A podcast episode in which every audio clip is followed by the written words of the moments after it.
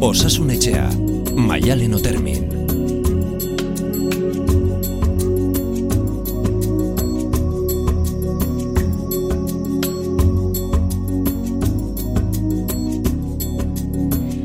Egun ondeno, ongi etorri gure osasunetxe honetara. Azken aste hauetan, gai dezente jarri ditugu mai gainean, beti ere buru osasunarekin eta egunerokoan bizi ditugun arazoekin lotutakoak bidelagun paregabeak ditugu, udako osasunetxe honetan eta dagoeneko irurak ezagutzen dituzue, izalarregi egunon.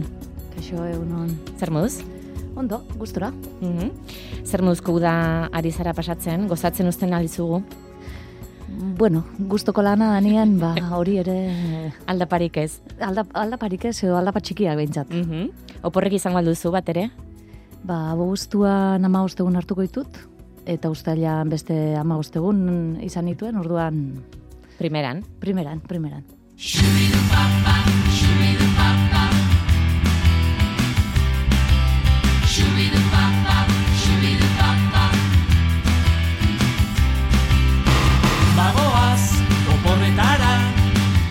kotxatuta Galizia aldera, zuere, gure gizatoz, haze poza, berriro ama.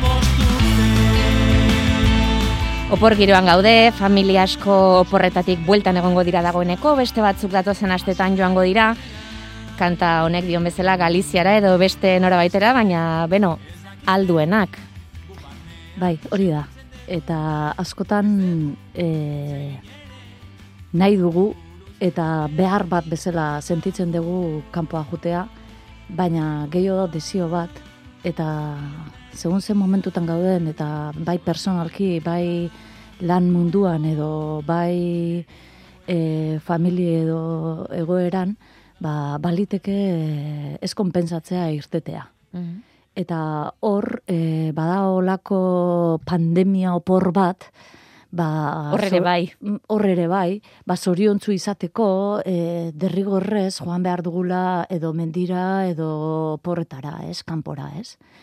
Eta nik uste e, askotan e, horren atzetik dagola antzitatea eta eta pena bada, ze hemen bertan jai baldin badugu eta oporretan baldin gaude, e, gustora egoteko parajeak ditugu eta momentuak topa itzazkegu, ez? Mhm.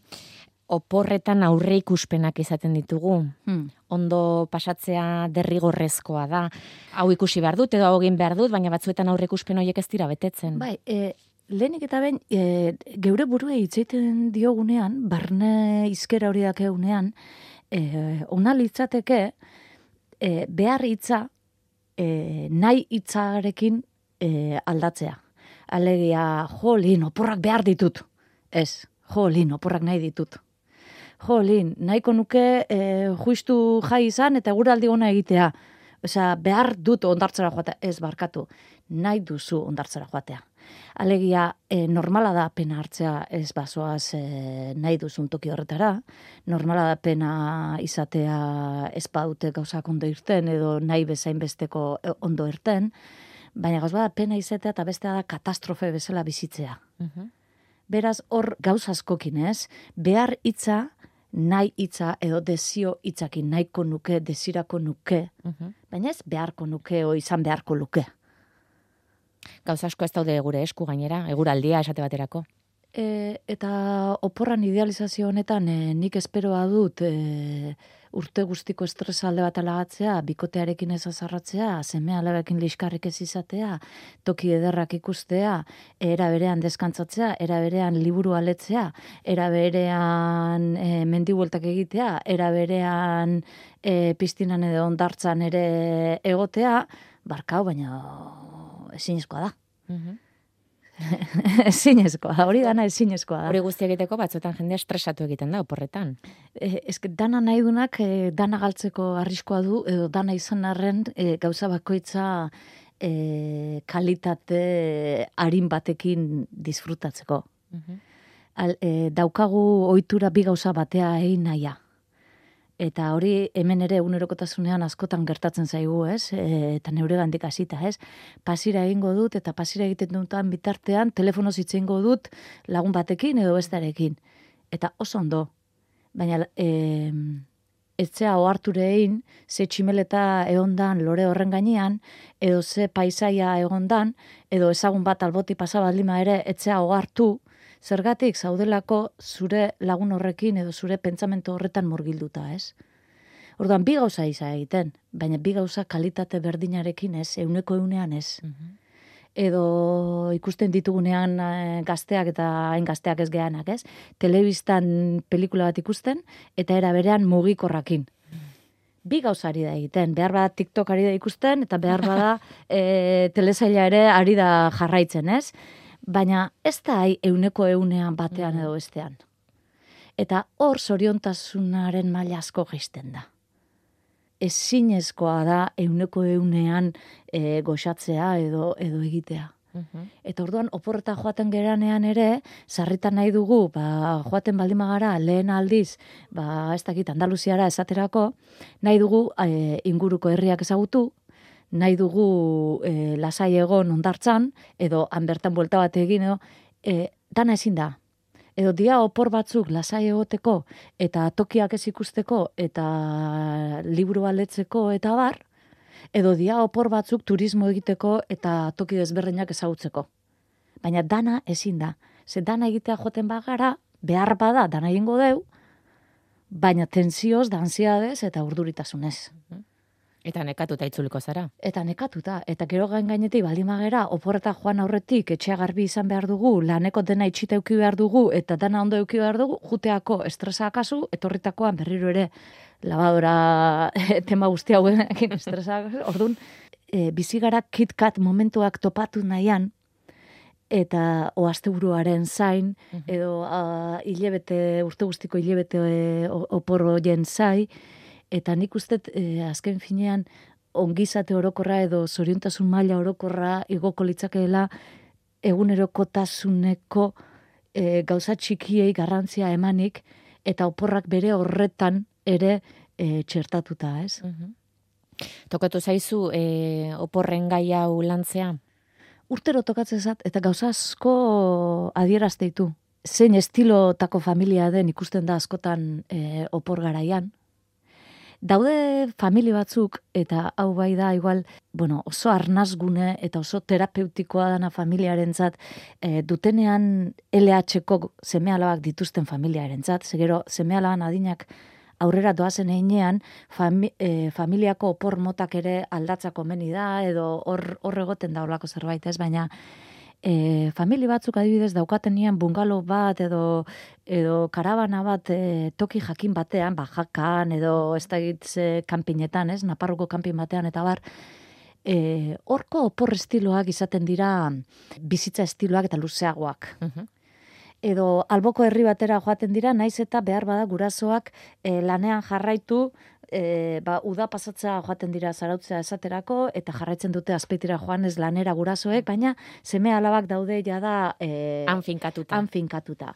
E, kaso horietan, arnazgune garrantzitsu bat izaten da, eta e, ikusten dute, eta hau kanpinetan ondik eta gehiago e, ikusten da, e, gurasoak lasai ikusten dituzte, denbora gehiago dago, pertenentzi sentipena dago, jada behaien udako kuadrilla dute, behaien udako egunerokotasuna dute, eta bihurtzen da e, bi herritakoa izango banintz bezala. Gurasoek ere kanpin inguruan beste gurasoak lagunak dituzte. Hor sortzen da olako e, famili giro bat eta olako komunikazio maila estresgabe bat, e, librago bat, e, familia askontzat hori izan da helduleku oso garrantzitsu bat bai bikote bezala eta bai semealabekiko komunikazioan. Beste gauza da ja hamar egunetako porro edo badaude baita ere beti toki berdinera joaten diren familiak.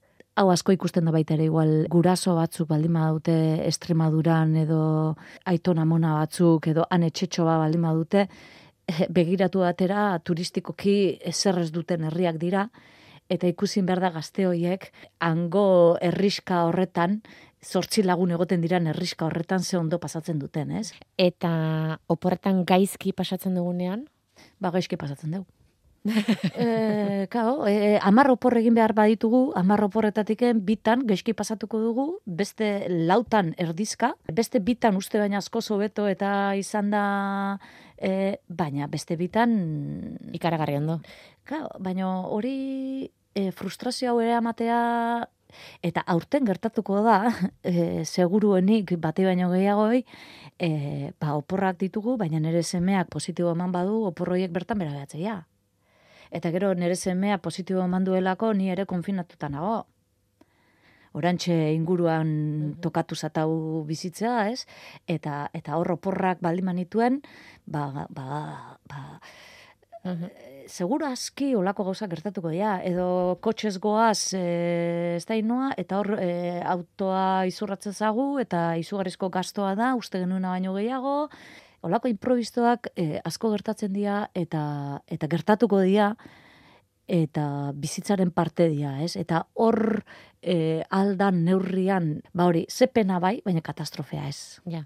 Jo, ba, zepena eta ze gaizki erten duen honek, baina ez da ez da ere mundua amaitzen, ez da? ba, berriro etorri berko dugu, oroitzapen polita batekin geratzeko, eta errepikatuko dugu bidai berdina, beste kontesto batean, ba, ba zapore hau kentzeko e, burutik. Ez. Edo hemendik urte batzutara barra egingo dugu. Bai, edo ikasi egingo dugu e, egin deun horretatik ez da. Harreman gora berak egoten direnean ere, e, ze igual joan naiz nire mutilagunarekin edo nire neskalagunarekin oporreta, baina igual izan da bidaia bat, ba, Sudamerika edo ja, bidaia bat, eta ez denien amarregun, e, karo, hor jende asko ezautzen delkar. Eta behar badago horro hartzen naiz, e, ez dela espero nuena, ez bera, ez ni, ez gure artekoa, ez. Gaizki pasatzea edo hor triste e, bueltatzea mm, jakina da eta eta ala behar du behar bada, ez da.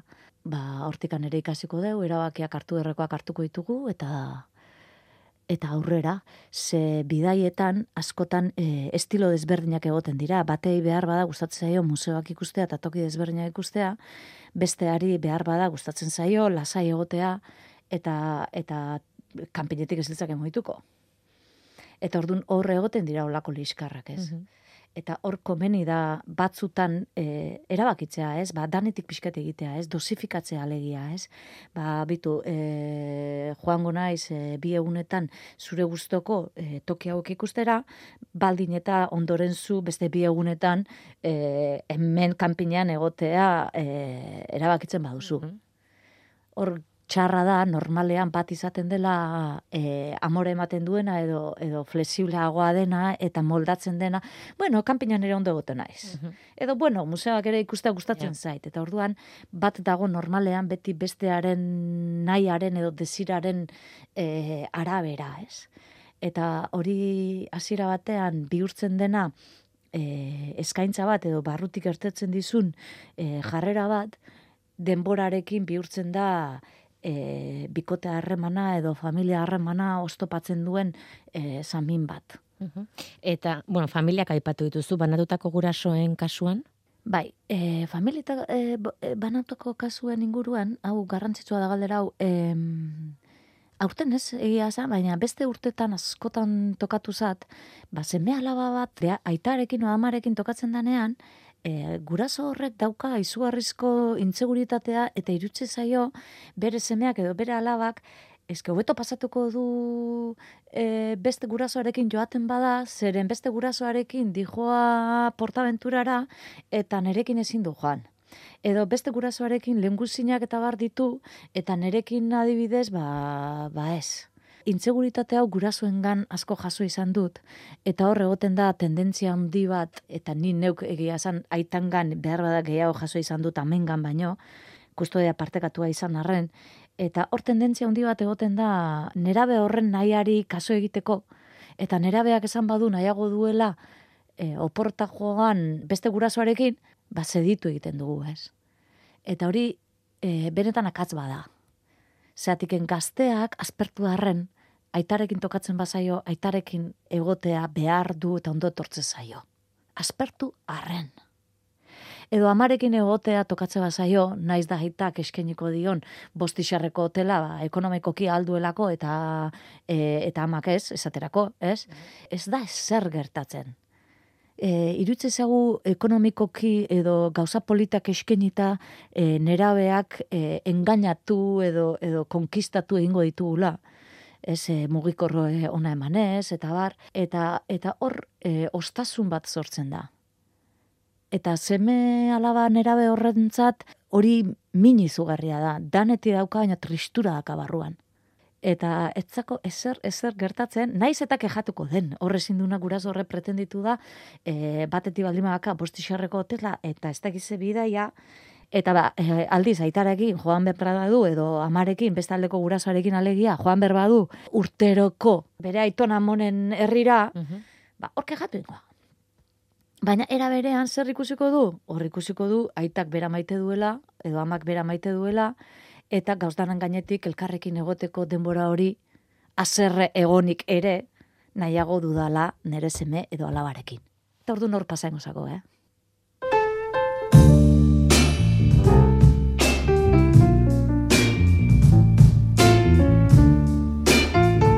Gogoratu, eh, gurekin harremanetan jartzeko bideak, imeia duzuela, osasunetxea bildua itb.eus eta WhatsApp ere zabalik, 6 sortzi sortzi, 666, 000 gai honekin lotutako galdera dezente ditugu izar, em, eta behar bada erantzun duzu, baina behartu beharko genituzke gurasoekin opor egun batzuk egitera, ilusio handirik egiten ezpadi ere. Seme alabei, E, baietz esan duzu. bai, e, da transmititzen dioguna. Da transmititzen dioguna, bati bat hori da. E, beste gauzi da, aldan neurrian, malgotasun pixkatero euki behar dela, eta esaterako, aitarekin edo amarekin joatea komeni da, baina gero e, opor horietan e, ni neuk ez badu nahi portaventura joan, baina nire alabak edo semeak bai, ba, ba e, eskeni dizaio dan hori ez edo ez naiz egongo arrantzoan e, opor guztiak e, eta eta herri txiki horretan e, dudanean alaba bat e, justu zaletasun hori ez duena, ez? Orduan, e, bai esan behar da, e, nik gauza guztien gainetik nire oporrak nire semea alabakin nahi ditut, baina ondoren e, opor horietan saiatu, ba, bikotean saiatu behar gehan bezala, bi egun museoak ikusten edo herriak ikusten, eta bi egun e, lasai egoten. egoten, ba, saiatu gaitezen e, beste egun batzutan, e, esaten, bueno, e, zure gustoko hau hau egingo dugu, edo saiatuko era e, edo baimen hau emango izut, edo e, pixkat horrez, baina ez utzi, ba, hau ere jaso izan dut, ez, e, askotan, ez, e, askoitin egiten dut lan, eta han Andre Maiak dia abuztuaren erdi-erdian, eta behin baino gehiagotan jaso izan dut, e, oporretara goaz, e, abuztuan amabostetik aurrera, ze gure lan, lan aukerak ez digute beste, beste aukerarik ematen, eta gure seme alaba, nerabea, ez du nahi, ez ditu nahi, herriko festak laga, eta amonaren etxean geratuko da. Mhm. Ba, nere ustetan ez. Nere ustetan festa gehiago egongo ja, momentu gehiago egongo dira lagunekin eta eta kuadrilakin egoteko ulertzen dut, ulertzen dut e, amasei urtekoak edo emezazpi urtekoak bati bat bikotea orduntxe baldin bake, lagunekin ez dakiz zer egitea pentsatu du, eta bar, ulertzen du nahi izatea hemen geratzea, baina e, guk behar dugu familian egon, edo guk behar dugu eta nahi dugu, eta eta eta zurekin zu familiaren partezea, eta zurekin nahi dugu. Mhm. Eta horrekin lotuta demagun behartu duzula, e, Mm. amasei urteko seme alaba oporretan zurekin joatea, eta muturrekin egotea, amarregunez. Bai, gerta daiteke ataskatze baldima egoera. Baina bestela, kotxean joangoa bere mobilagin, joangoa e, kaskoa jantzita musika entzuten ez dakize muturrekin, eta zu hor ataskatzez pasea eta ulertze baduzu zurekin ez dagoela zerratuta, baizik eta bere egoerarekin dagoela zerratuta, eta bere frustrazioa eman ezinik dagoela, e, autoritateari egiten diote askotan talka. Ez da zururi ama edo aita bezala hau kontuz eta eta garbi izan behar deu. Pasatuko zaio. Eta, eta da esatea ulertzen dut, sentitzen dut eta ulertzen dut, baina eske nerekin nahi zaitut obor hauek. azerre egonik ere. Eta utzi, utzi, momentu horretan ez hasi mugikorrakin ere denbora gehiagi otezea, Ja. ez dezu etxean ezer egiten, e, ze kontestazio dioiek, hor bai, horretik zate dut askotan da zer transmititzen diogun, ez da? Eta behin hola bidai guztia egin da, zortzi orduko bidaia izanik ere, sos deiak, eh? guraso esana. Onder, ondoren, pasatu ingo zaio. Pasatu ingo zaio, eske jakina da. Eta ondoren ja bai, hasi gaitezkeela, ja laugarrengo gunean, bosgarrengo gunean, bere gustoko zerbait egin denean, ez da zer, hor ja bai hasi gaitezkeela, e, ze irutzen guztiok ere, e, miren rosek esaten duen bezala ez, e, ordu batzutan mugikorra alde bat alatza baldin badeu. Guztiok ere, gurasoen gandik hasita, eh? Mhm. Ordu, desintoxikazio orduak esaten duna, berak, ez? Baina hori laugarrengo gunean, eta ja e, muturketa hauek e, Pasa direnean. Baina ez ataskatu guraso bezala jarrera horretan. Sinistu gure buruarengan eta sinistu gaztearengan eta sinistu beak nahi dula ze, seme alaba horrek nahi dula gurasukin egon. Eta tokaitezako lazarreoti eta neharguri ukitzie festatan pentsatzen dulako galduko dula mundua. Eta dakalako bildurra, beraz, bere bikote lagun horrek, behar badao hainbestatik nibiltze ba, edo nere gustoko hori oain bestatik liatze baldima da, eta nire lagunak hain ondo pasatuko dute, eta gain gainetiken, e, bigalduko izkoen argazki guztietan e, zoragarria azalduko ia, eta festak alde bat alata ere, ondartza autobusean, ez da gizenekin jo naiz, gero, hau dana, hau dana, be, e, beraz da, izugarrizko antzitatea momentu horretan, e, e, zer galduko et, ez da. Mhm. Eta orduan horra erakusten, lasai, eh? Lasai, benetan, oain, hola sentitzen normala da, baina gero ez da lasai pasatzen. Guazen aurrera urrengoak ala dio aita alabak, amairu urteko alabak eta lengusu batzuk e, Estremadurara doa zamonaren errautsak eramatera. Ama beste amona zaintzen geratuko da, amaren aldeko izebarekin ere galizira joateko aukera du. Aitarekin joateko esango diogu edo izebarekin joateko. Hor dudei gabe, dudei gabe duelo baten lanketa bat da eta hor aitarekin bai edo bai. Pertenentzi sentsazioa, zu garrantzitsua zea, zure amona joan da. Gehienez bi amona ditugu. Agurra egitea garrantzitsua da. Eta hor e, amoraren jaiote herrira joatea, e, justu aita eta biak joatea eta amak ezin joan izatea, e, hori baino gauza politagorik eta zorioneko aita hori alabakin hori- edo semearekin ez dakit e, hori egina alba du ez. Eta zorioneko nerabe hori e, babes hori eta lanketa hori egiteko aukera baldin badu. Eta mm, izaera, per, pertenentzi sentsazioa, maitatua sentitzea, bere sentipenen kudeak eta eta gain gainetiken segurenik hor lenguzuak egongo dira, egun bat edo beste errautza eman e, botako dute edo lan, egingo dute zea, e, lanketa hori, baina beste egunetan e, behin urrutira joaten bazera etzea iten jun bi egun pasau eta etorri, normalin amarre egunetako historiak izaten dira, gutxienez, ez? Eta horre ongo ia baita ere momentuak ondo pasatuko dutenak, eta horri ikasten da baita ere, e, gauza batekin triste egoteak ez du zanai, ez daukadanik eskubiderik, ze hau da gero dueloaren beste punto bat, ez? E, ez da, ez dakadala eskubiderik bihar ondo pasatzeko edo orain ondo sentitzeko. E, kulpabilitate sentsazio hau edanak lantzeko aukera dago, eta hor, e, karo, nerabea baldin bada, e, guraso bezala galdera egiten duenak segurazki, e, bera ere duelo fase batean dago, non e, berrotan mapiko urte inguru izaten da normalean hau, nere aitona, nere gurasoak daude ja zaharrak. Eta batetiken e, bakarrik sentitzen da ama hori askotan, ez? E, ezin du, ja ezin du joan lehen joaten ginen bezala seme alabekin e, laurok edo, edo iruaia irurek edo bos baia bostak, ez? E, ni geratu behar naiz hemen, nere ama edo aita zaintzen, nere aita edo ama zaintzeak suposatzen duen karga psikologiko guztiarekin, e, era berean nere alabari utzi behar diot edo semeari edo nerabeari utzi behar diot joaten bai izebarekin edo bai aitarekin eta bar eta eta hor hor ama hori dago hor pixkat e, jaso beharrean edo lasa egoteko izan beharrean ez nerabea hor emazte hau edo ama honei izango nioke ba, lasai hartzeko eta betorriko hiela opor gehiago Eta, bueno, e, pixke jarraipena egin zainketa horrek suposatzen duen desgazte guztiarekin, ez? E, zea denietik aurrera utz ditzakegu gazteak bakarrik etxean, gurasoak e, kanpora doazenean. Hor ikusi berko genuke e, arduratzua dan edo ez dan, ze kontestotan dagoen, ez dakit zemateaino da hon e, adin konkretu bat.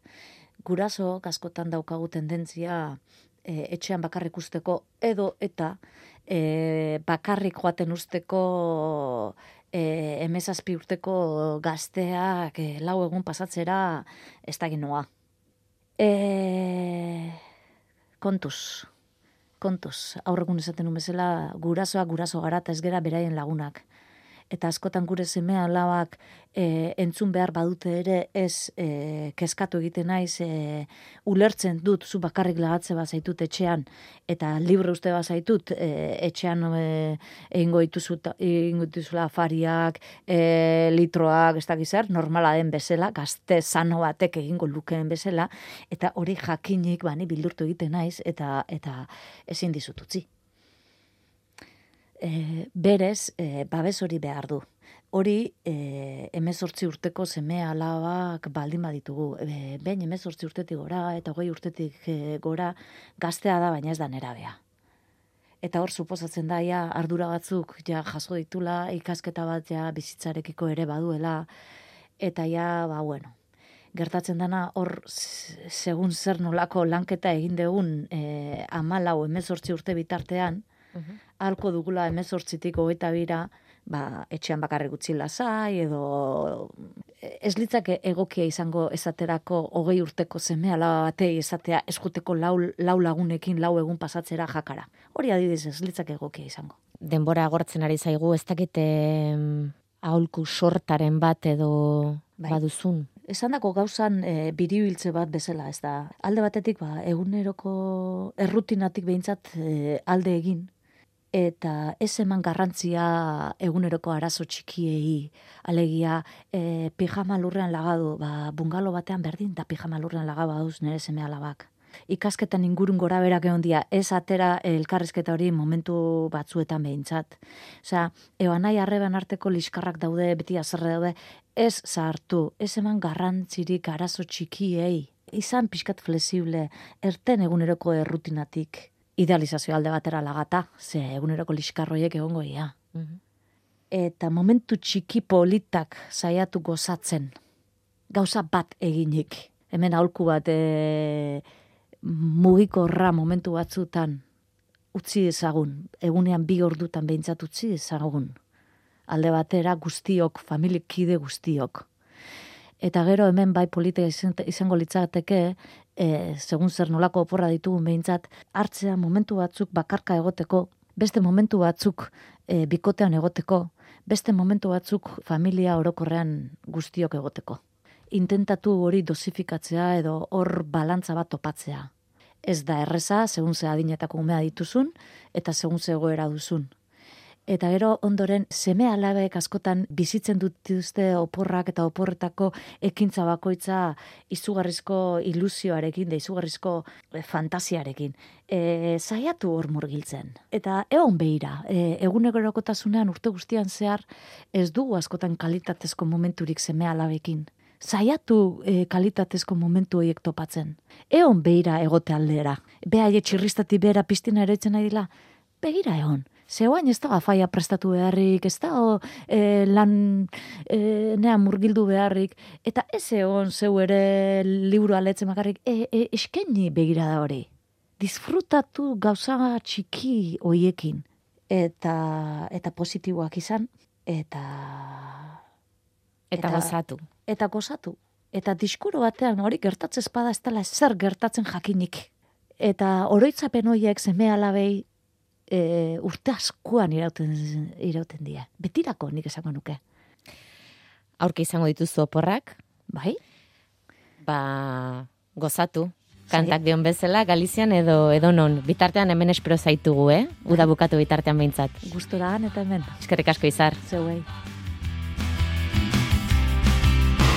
Bagoaz, oporretara, kotxatuta Galizia aldera, zuere gurekin zatoz Haze poza berriro ama bosturte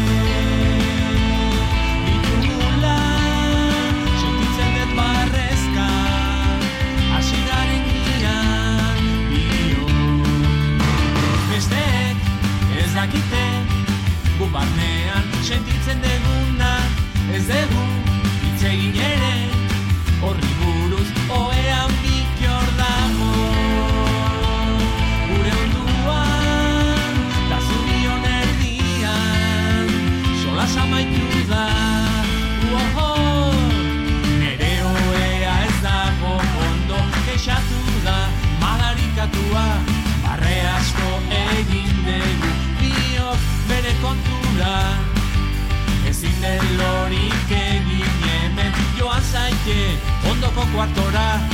Asi Shinu